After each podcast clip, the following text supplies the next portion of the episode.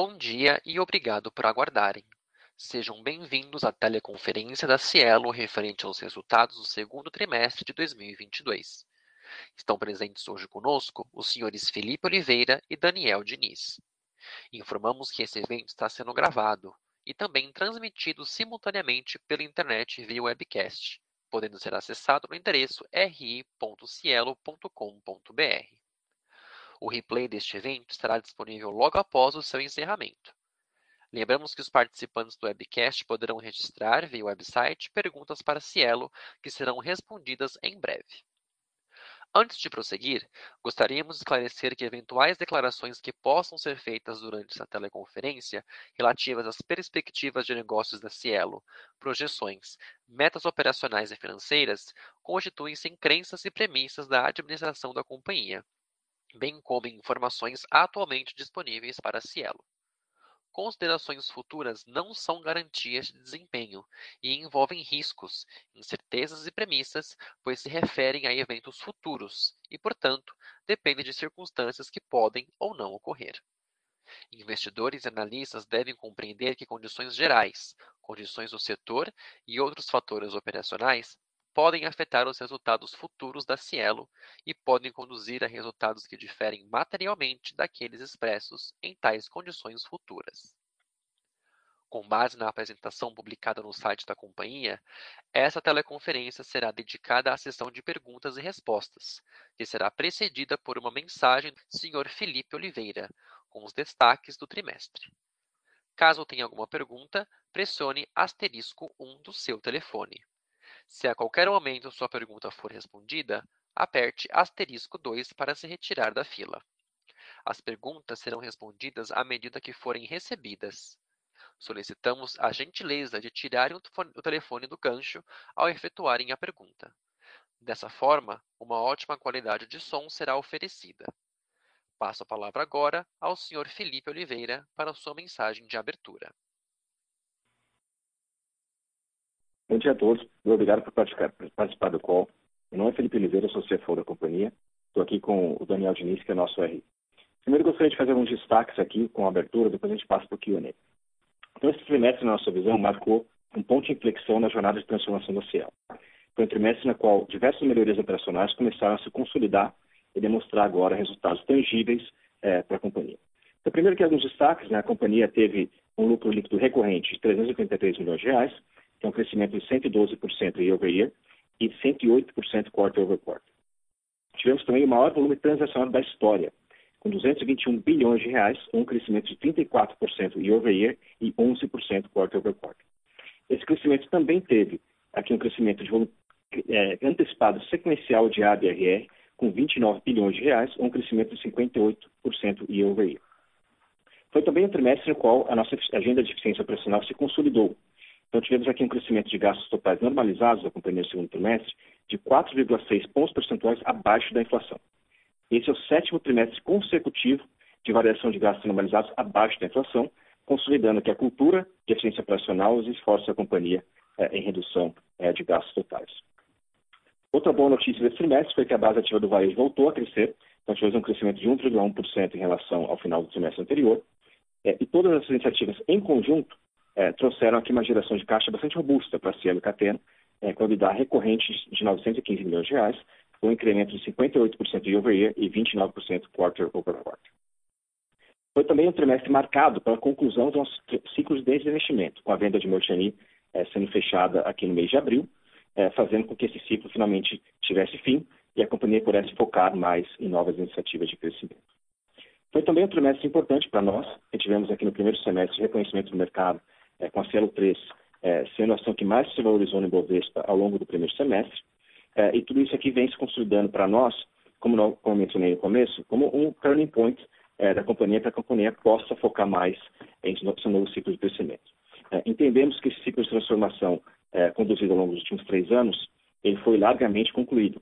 É, obviamente, ainda existem iniciativas que devem ser aperfeiçoadas e capturas de valor que ainda devem ocorrer ao longo dos próximos trimestres.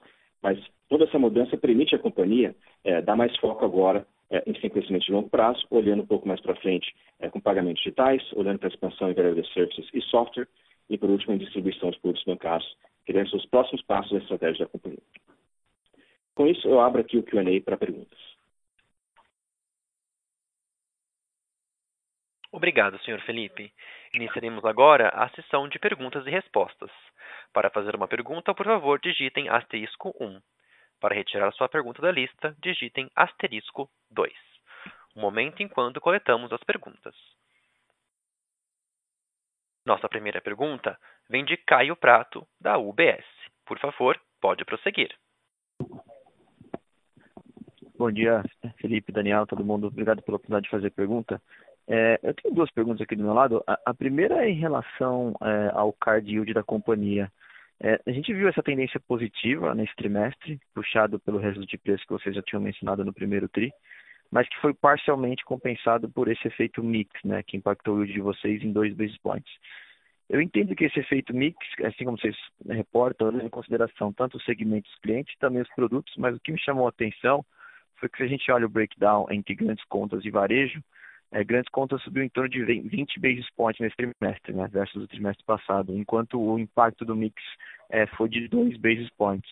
Então, só queria entender melhor se esse efeito mix foi mais pelo segmento de fato ou teve alguma questão de produto, e se sim, o que seria esse efeito. E aí, daqui para frente, o que a gente pode esperar de cardio? Se vocês estão vendo, estão fazendo, planejando mais ajustes de preços, ou se para o segundo semestre podemos esperar uma queda no yield, dado o crescimento de grandes contas e também a sazonalidade no quarto tri. Obrigado, Caio. Primeiro, em relação aqui à questão de mix. É, porte não é o único elemento, né? Então, a gente sabe que tem mix, por exemplo, de produtos é, dentro aqui é, desse mix. E também tem uma questão de mix de verticais. Então, por exemplo, se em um determinado trimestre você tem supermercado, por exemplo, crescendo mais aqui um vestuário, você tem também aqui um efeito de mix é, no NetMBR, por exemplo. Então, esses dois elementos aí, eles trazem é, essa mudança. O mix, de fato, está, está correto. Grandes contas não foi aqui, ou, ou, melhor, o crescimento maior de grandes contas versus varejo não foi o grande fator nesse trimestre, mas tem outros fatores aqui, underline, é, que trazem esse efeito. É, olhando para frente, então eu queria dar aqui uma visão mais geral, só lembrando, né, então a companhia fez um reajuste um pouco mais forte é, ali no mês de abril. A gente mostrou aqui os resultados na apresentação, mostrando que o, o, o churn versus o yield é, se mostrou uma relação ainda bastante benéfica para a companhia, o churn muito baixo. Então, a companhia fez mais algum movimento aqui no começo de agosto. Tá? É importante é, ressaltar que esses movimentos que foram realizados agora no terceiro trimestre foram uma magnitude menor do que aquelas que foram realizadas lá no mês de abril. É, olhando para frente, o que, que, a gente vê? Né? A gente vê que boa parte dos low-hanging fruit de precificação é, já foram concluídos, então é, a boa parte dos clientes que deveriam ser precificados já foram precificados hoje na, na companhia. É, porém, a gente continua observando aqui pequenas oportunidades de otimização para frente. Então, a gente vai observar o cenário macroeconômico, a gente vai observar a concorrência e buscar explorando novas oportunidades, tanto em varejo e também agora pensando em grandes contas. Tá? É, grandes contas, obviamente, um pouco mais complexos, você tem contratos mais longos, sensibilidade maior a preço, mas é algo que a gente vai começar a explorar agora também para frente.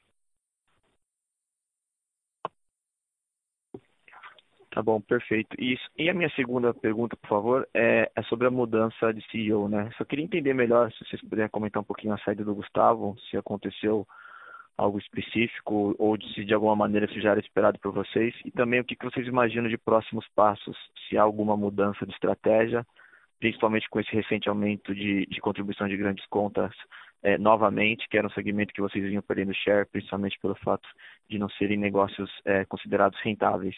Então, queria saber se algo tem mudado em relação a isso e também qual que é o perfil de CEO que vocês pretendem buscar, por favor. Tá. Primeiro, em relação à mudança, né? Então, a gente teve aqui um ciclo Caio, bastante bem é, combinado e bem realizado entre o Gustavo e, e o nosso é, conselho. A grande missão do Gustavo era fazer uma reestruturação operacional da companhia. Então, a gente viu aí é, crescimento de share, a gente viu é, redução de gastos gerenciáveis, a gente viu o programa de desinvestimentos, que também foi conduzido é, em boa parte aqui pelo Gustavo. É, então, a conclusão aqui que foi levada entre o Gustavo e o nosso board é que esse ciclo, essa missão que ele tinha é, aqui como gestor, é, se concluiu. Então, isso levou aqui é, essa decisão conjunta ali entre o, o nosso board e o Gustavo de fazer essa transição. Tá? Em relação à estratégia, olhando para frente, Obviamente, estratégia sempre muda porque o mercado muda, né? Mas a companhia tem uma estratégia é, aprovada com o seu CA já de longo prazo. É, tanto, tanto, é que essa estratégia não é uma, uma estratégia do Gustavo, né? é uma estratégia que já vem na companhia aí desde pelo menos 2019. É, e essa estratégia ela continua sendo a mesma. Tá? A estratégia ela é de terminar essa reestruturação operacional que a gente já entende que já chegou próximo de terminar é, e partir para aqueles movimentos de crescimento que a gente já falou, né? que, que é pagamentos digitais, é, software e value added services e, e, distribuição de produtos bancários. Então, a gente, o que a gente tem agora, cara, é, é menos uma mudança de estratégia, mas uma evolução temporal da companhia dentro da sua estratégia. A gente já passou por algumas etapas e agora tem novas etapas que, que surgem para frente. Especificamente em relação a grandes contas, o que, que a gente tem entendido? Nas né? grandes contas, a gente tem é, um movimento é, que vem acontecendo desde 2019 de reprecificação da Cielo para eliminação de contas que talvez não tivessem a margem adequada. É, esse movimento já teve quase que a sua conclusão. O que a gente vê agora é que essas contas que, algumas daquelas contas que saíram nesse processo é, de renegociação de preços, elas estão voltando para a qualidade de serviço social. Então, não mudou a, a, a estratégia de grandes contas, a estratégia é crescer de forma rentável. É, o que está acontecendo agora é que a gente está crescendo de forma rentável muito mais até do que a gente imaginaria. Então, isso justifica aqui o, a volta do ganho de share. É, o último ponto que você perguntou é em relação ao perfil de CEO. Né? É, eu acho que o, o fato relevante foi bem feliz ali quando mencionou os desafios do novo CEO, é, que devem naturalmente transmitir que os desafios são necessários e devem estar sendo considerados pelo CA na seleção do mesmo. Né? Então, o que está falando aí é de transformação digital, a gente está falando de evolução é, para novas verticais e novas fontes de receita, como por exemplo essa que eu mencionei é, atrás, e, e, a continuidade de crescimento de market share com rentabilidade. Então, esse é o perfil do, do CEO, então alguém que tem esse perfil é, de crescimento de novos business, é, transformação digital, mas também tem a responsabilidade muito forte aqui na gestão do core business.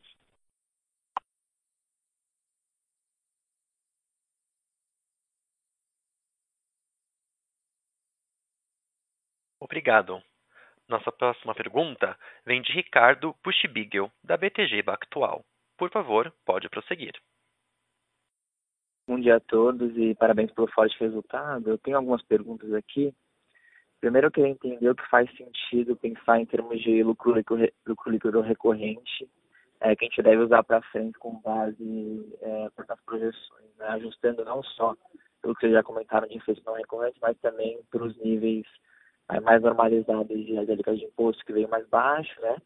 E também de provisão de ISS, que, tem, que também tem uma provisão um pouco mais baixa no trimestre. E nesse sentido, pensando que né, a Cielo provavelmente deveria terminar o semestre um ano mais forte que o começo do ano, queria entender se, se faria sentido pensar num carrego positivo para o resultado do, do ano que vem. E depois eu faço uma próxima pergunta. Obrigado. Ricardo, o, o áudio seu estava um pouco ruim. É, eu vou tentar responder aqui o que eu entendi. Se tiver mais perguntas, por favor, depois você complemente, tá? É, então, primeiro falando aqui em relação ao lucro, lucro, lucro recorrente. Na nossa visão, é, esse lucro que a gente reportou aqui de, de 383 é um novo patamar consolidado de lucro recorrente da companhia. Tá? A gente não vê isso como, como algo que não deveria se repetir nos próximos quadros. A gente não tem nenhuma evidência é, de que isso não é um novo patamar de fato devido à consolidação operacional da companhia. É, você fez, eu entendi você fazer uma pergunta específica aqui em relação à provisão de ISS. Eu acho que é bom esclarecer aqui. É, a gente teve nesse trimestre uma provisão de ISS um pouco menor é, do que a gente teve no trimestre passado. Mesmo assim, essa provisão ainda foi um drag de resultado para a companhia no trimestre. Só em ordens de grandeza aqui, no trimestre anterior a gente teve uma provisão total de da ordem de 70 milhões de reais e, neste trimestre tivemos uma provisão total de 23 milhões de reais. Tá? Então, esse patamar é, de 23, certamente, ele é, na nossa visão, olhando para frente, ele é mais próximo do recorrente do que o 70. É, possivelmente até menor do que 23, está olhando para frente. É, então, esse é o primeiro ponto. Né? Então, a gente vê isso como algo recorrente de fato, é, sem ter, ter, aqui nenhum tipo de disputa. É, e o resto, talvez seja uma pergunta específica, cortou bastante para a gente aqui. Não sei se você fez mais uma pergunta específica.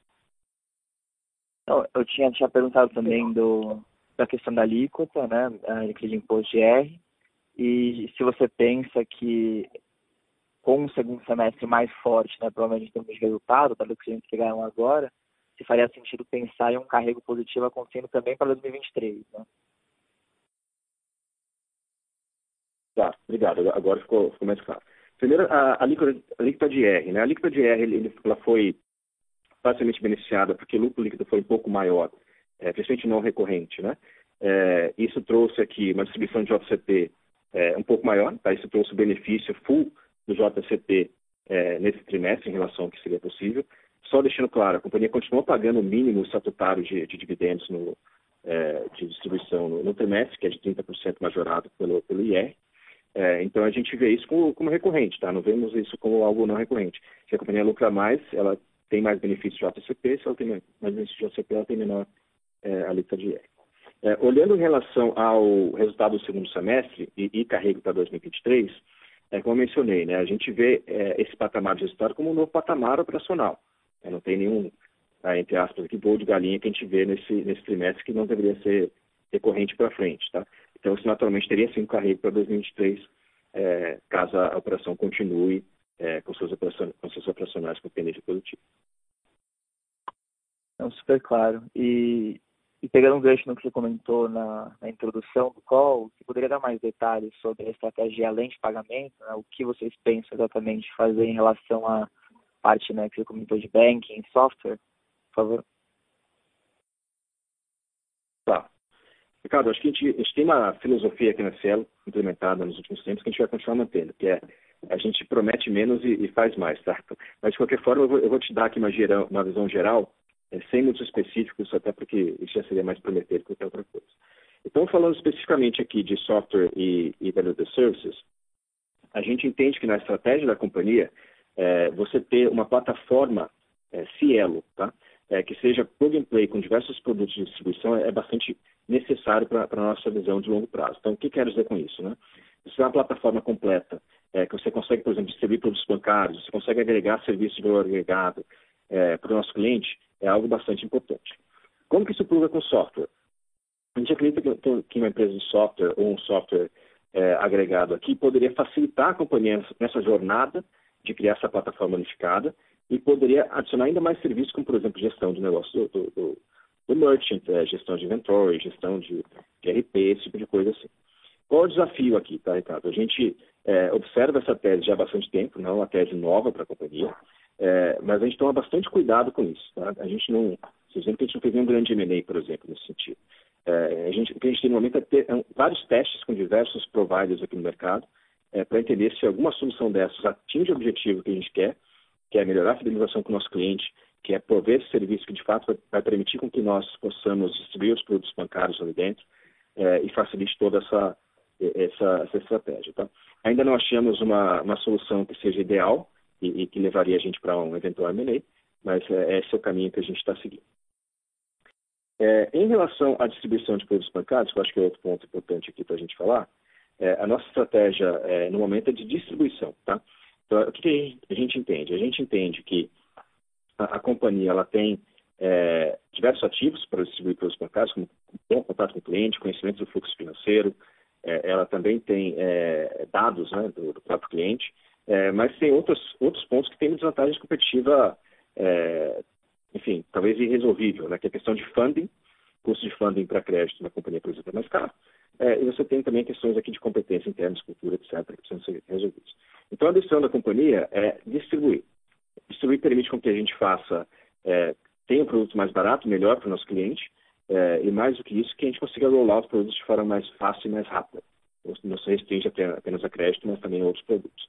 É, essa estratégia, Ricardo, ela, ela, está ainda em piloto, tá? A gente tem aí pilotos é, acontecendo no mercado.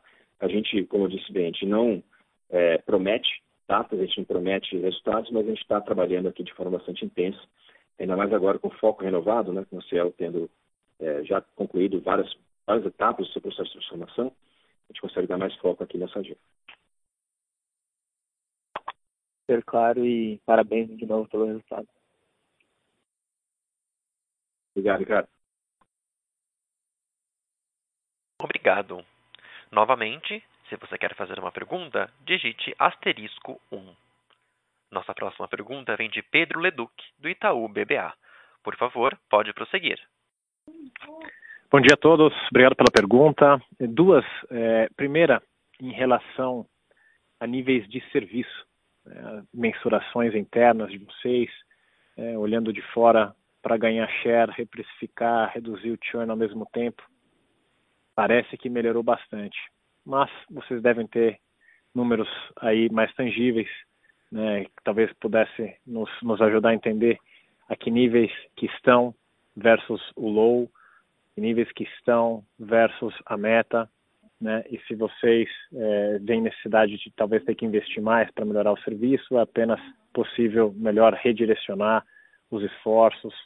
É, então essa é a primeira pergunta. Talvez seja um pouco mais quali, mas pescar de vocês aí as mensurações quanto à satisfação do cliente em relação ao serviço. Obrigado. Obrigado pela pergunta. É, então, primeiro falando aqui da qualitativamente do nível de serviço. É, nós tivemos evoluções bastante claras tá, em relação ao nível de serviço em diversos indicadores internos. Alguns deles a gente já veio publicando aqui ao longo do tempo, né? como por exemplo nossa logística de entrega em dois dias, é, como por exemplo também é, a nossa penetração de canais digitais, a nossa é, proatividade de atendimento comercial na ponta. Então, diversas coisas a gente tem tido evoluções bastante claras. A nossa visão é que essa evolução ainda não terminou, tá? A gente tem diversas ações estruturantes acontecendo, é, como CRM, a gente tem, tem uma iniciativa forte de Salesforce, por exemplo, que deveria dar, começar a dar resultados mais para o começo do ano que vem. É, então muita coisa ainda está acontecendo, tá, Pedro? Então a nossa visão a gente está, a gente viu progresso, tá? a gente viu aqui várias iniciativas já entrando no ar, é, mudando indicadores importantes para o nosso cliente, mas a gente ainda está tá longe de estar satisfeito. A gente vai trabalhar muito forte ainda aí, ao longo do próximo ano é, para ter essas métricas realmente chegando best in class, que é a nossa ambição. É, em relação a investimentos, a gente entende que a gente está investindo é, no recorrente aqui é, o que é necessário. Tá? Então você vê aí que é, a gente até publica aqui alguns números, né? É, de que a gente continua investindo mais aqui na, na ciência, na, na, qualidade operacional da companhia, e isso pesa um pouco, obviamente, no PNL de curto prazo. A gente não vê aqui um spike para frente, a gente não acha que gastar mais necessariamente é a, a solução, mas é, é continuidade dos trabalhos que têm sido feitos. Legal. E aí, a próxima pergunta em relação à penetração de pré-pagamento. Então, parece que subiu é, em, nos diversos segmentos, né? o share, é, que seja no, no, no, pagamento em dois dias, ou, enfim, é, isso está se dando por que exatamente? Parece que está até mais acelerado que a indústria. Vocês veem uma capacidade mais assertiva para o produto, seja na, no custo, seja no, na profundidade de funding. É, queria entender um pouquinho mais se a gente pode esperar que essa penetração para pagamento no crédito continua expandindo é, dessa forma que, que vimos agora nesse trimestre. Obrigado. Tá, Pedro. É, eu acho que, talvez resumindo aqui a resposta, é, isso é resultado da reestruturação operacional da companhia. Então, não tem nada, não tem mágica aqui, tá, Pedro? Acho que é, é distribuição mais eficiente, é, inteligência na venda na ponta, lá no varejo, no caso massificado.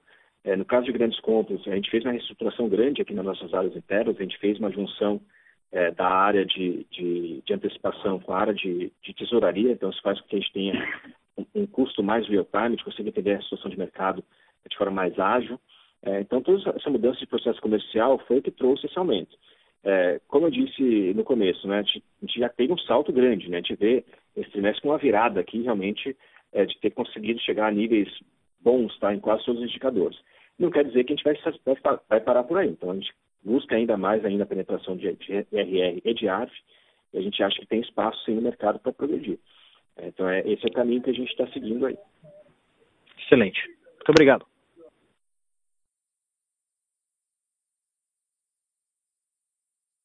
Obrigado.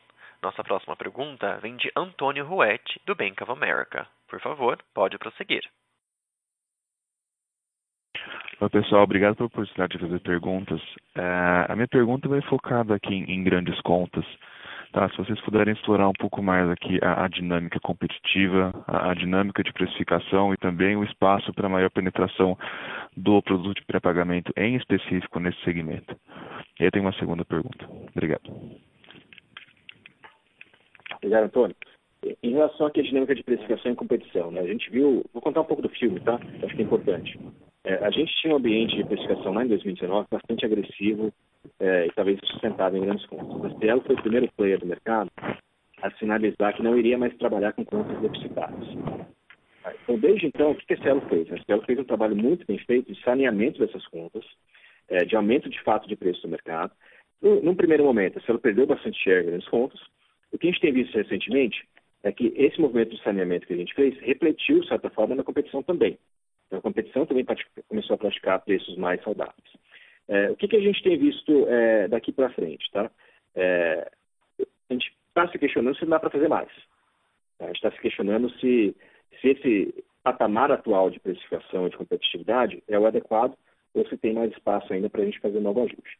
Então, esses novos, novos, novos testes que a gente deve começar a fazer é, é ao longo do curto e médio prazo. Especificamente na, na, no pré-pagamento de, de, de, grandes contas, é, aqui a gente tem um, um, ponto bem importante. Tá? A gente teve é, aqui algumas mudanças de mercado, por exemplo, a entrada da conta de recebíveis afetou um pouco aqui o pré-pagamento de grandes contas. Então, a gente passou a ver um pouco mais de competição, por exemplo, de grandes bancos que não entravam antes desse tipo de antecipação. Porém, internamente na Cielo, nós fizemos uma grande reestruturação no final do ano passado, que foi justamente a criação dessa área de antecipação dentro da tesouraria, um reforço comercial, reforço de processo, uma estratégia de go-to-market renovada, eh, e principalmente aqui sinergia com o funding em real time. Eh, com isso, o que a gente tem visto é um crescimento muito rápido nosso na penetração dos produtos. Então, a gente entende que tem espaço ainda eh, para mais, tá? apesar do aumento da produtividade, os números da Cielo nesse produto têm sido bastante satisfatórios.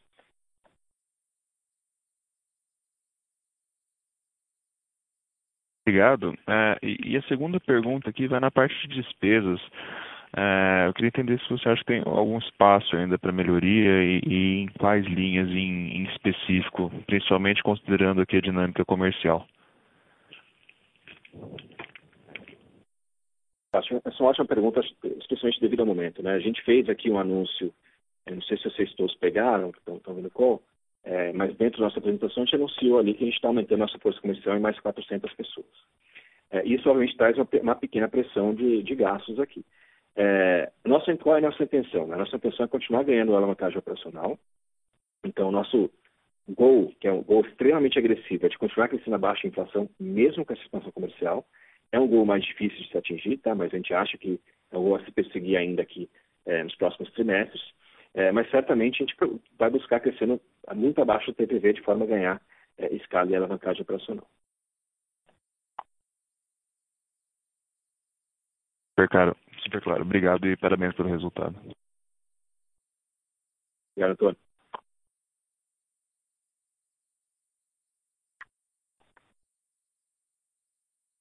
Bom dia a todos. Eu vou ler uma pergunta que a gente recebeu aqui do Henrique Navarro, do Santander. O Navarro questiona aqui como é que está o cenário competitivo nos segmentos de varejo e empreendedores. Tá. O cenário competitivo continua muito competitivo, né? A gente tem duas preocupações aqui sempre nessa, nessa competição. Primeiro é preços e segundo, agressividade comercial em termos de número de pessoas na rua. É, então a gente vê, em termos de preços, né? A gente viu o cenário dando uma melhorada significativa ao longo dos últimos trimestres com as iniciativas de reprecificação do mercado. A gente ainda não viu ninguém, tetra, é, nenhum detrator dessa estratégia, então a gente não viu ainda ninguém iniciando, por exemplo, a nova guerra de preço. Certamente não, a Cielo não tem isso como estratégia, né? A Cielo vai continuar buscando é, rentabilizar é, o produto, não é crescimento por crescimento, a gente realmente busca é, rentabilidade na indústria como um todo. E o segundo ponto é a agressividade comercial em termos de número de pessoas na rua. Isso a gente viu uma piora tá? É, ao longo aí do último ano. Então, a gente viu alguns players é, tendo evoluções grandes aqui nas suas forças comerciais.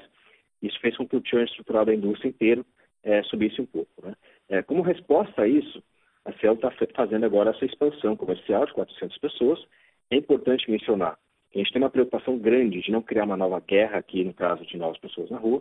Então, essa expansão foi sized é, de forma a reequilibrar as forças comerciais do mercado como um todo, para ter pequenos ganhos aqui de, de base mas sem criar aqui uma agressividade muito grande que poderia é, startar aqui uma nova guerra, ou de preço, ou uma nova guerra é, de, de, de foot underground, né, de footprint.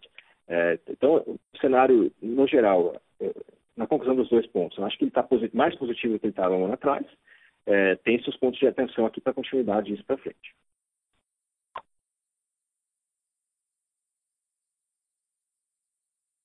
Com licença, Encerramos, neste momento, a sessão de perguntas e respostas. Gostaria de passar a palavra ao Sr. Felipe Oliveira para as considerações finais. Por favor, pode prosseguir. Bom, primeiro, muito obrigado a todos aí pela participação e pelo tempo de vocês. É, acho que a grande mensagem que gente queria deixar você, com, com vocês hoje é a gente entende que a companhia teve uma evolução bastante forte nos últimos quartos, ela se consolida agora em novo patamar de resultados eh, e de transformação operacional. Isso habilita a companhia que é das 11 passos que a gente mencionou eh, e espero dar aí sempre boas notícias para vocês nos próximos trimestres. Muito obrigado, gente. Um abraço. A teleconferência da Cielo está encerrada. Agradecemos a participação de todos. Tenham um bom dia.